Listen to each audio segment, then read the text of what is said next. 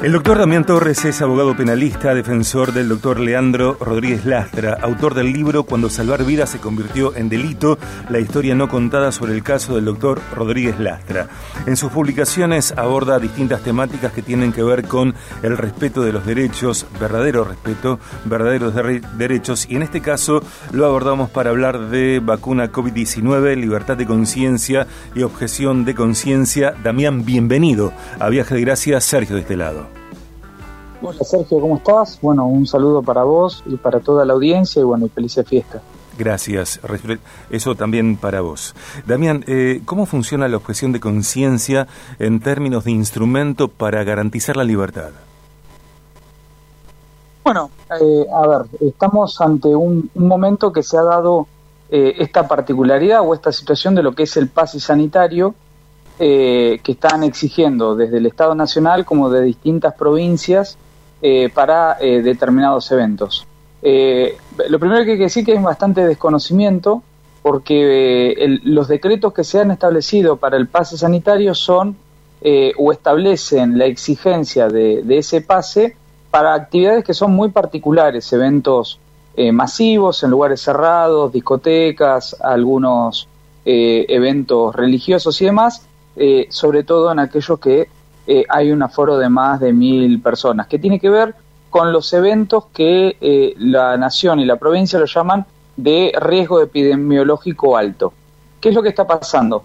A partir de esto hay como mucho desconocimiento y hay lugares donde están empezando a pedir este pase sanitario sin que esté regulado, digamos, en las distintas normas. Entonces, hay gente que está de acuerdo con la vacunación. Yo, por ejemplo, estoy vacunado, no he tenido inconvenientes, pero hay muchas otras personas que no están de acuerdo con hacerlo. Eh, hay algunas por cuestiones médicas, otros por cuestiones de conciencia. Bueno, acá es donde viene el punto. ¿Se puede exigir a una persona que no quiere eh, vacunarse hacerlo? Y ahí, ahí, entra este derecho, digamos, lo que es la libertad individual de, de decidir, ¿no? De si querer vacunarse o no querer vacunarse. Entonces, eh, a partir de ahí el que no quiere vacunarse eh, y se lo exigen en algún lugar determinado, por ejemplo un trabajo, cuando no está regulado, lo que puede plantear es la objeción de conciencia para con este para con este esta temática, digamos, para para que no le quieran imponer algo que decide no hacerlo. Bien, y si eh, a ver, aduce libertad de conciencia y, por ejemplo, arriesga su trabajo, ¿qué hace la persona? Bueno, esto, esto es, eh, en sí debería ser bastante sencillo, pero se está haciendo complicado. La persona puede plantear, por ejemplo, si viene un jefe, le, le pide, mira, eh, tenés que vacunarte porque si no, no podés trabajar. Si no estamos en ninguno de los, de los eh, casos contemplados por la norma, por ejemplo, una empresa que tiene más de mil personas, bueno, entra en la norma que le puede exigir la vacunación. Ahora, una empresa o un determinado lugar que no está dentro de estos parámetros que la norma estableció, en principio no podría exigir. Lo que pasa, insisto con esto, hay mucho desconocimiento y se cree que el pase sanitario es para todo. Bueno, no está regulado así. Segundo, si te lo exigen, uno lo que puede plantear es esto, miren, eh, por cuestiones de conciencia, lo que es la libertad de conciencia, que es un derecho humano consagrado, uno puede eh, eh, no estar de acuerdo con hacerlo, porque no nos olvidemos de esto.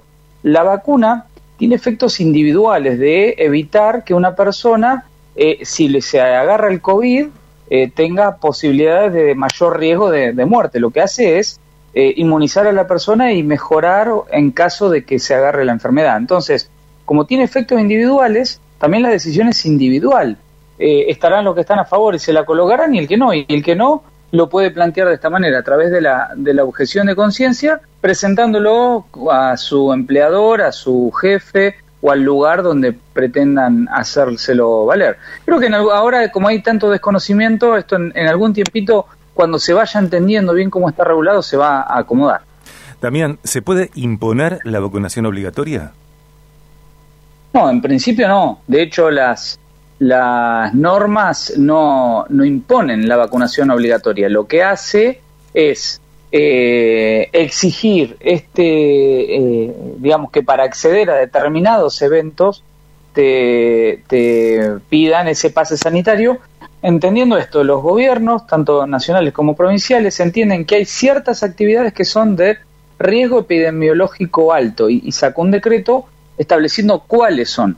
Eh, entonces, ni siquiera la norma te impone eh, que te vacunes. Lo que te dice es, en estos casos te vamos a pedir la vacuna porque eh, son lugares donde por la cantidad de aforo de gente es un riesgo de un contagio masivo y eso sí pone en riesgo la salud pública. Entonces, la norma no impone, con lo cual una persona no puede imponérselo a, otra. entonces, en este sentido, la respuesta es imponer no, no se puede imponer, nadie lo puede hacer porque estarían avasallando la libertad individual. Estamos hablando con el doctor Damián Torres. Damián, muchísimas gracias por esta entrevista. Eh, seguramente en pocos días volveremos a convocarte y vamos a invitar a, la gente que quiera más información o contactarse con vos a que te sigan en Twitter, eh, Facebook y, e Instagram como arroba datorresoc arroba da torres oc, el oc es la letra O y la K, arroba da torres oc, esas son tus redes y allí estás disponible. Gracias por esta conversación, gracias por esta nota, feliz Nochebuena, feliz Navidad y gracias por tu aporte. Por favor, Sergio, un abrazo grande para, para ustedes. Felicidades. El doctor Damián Torres, en Viaje de Gracia.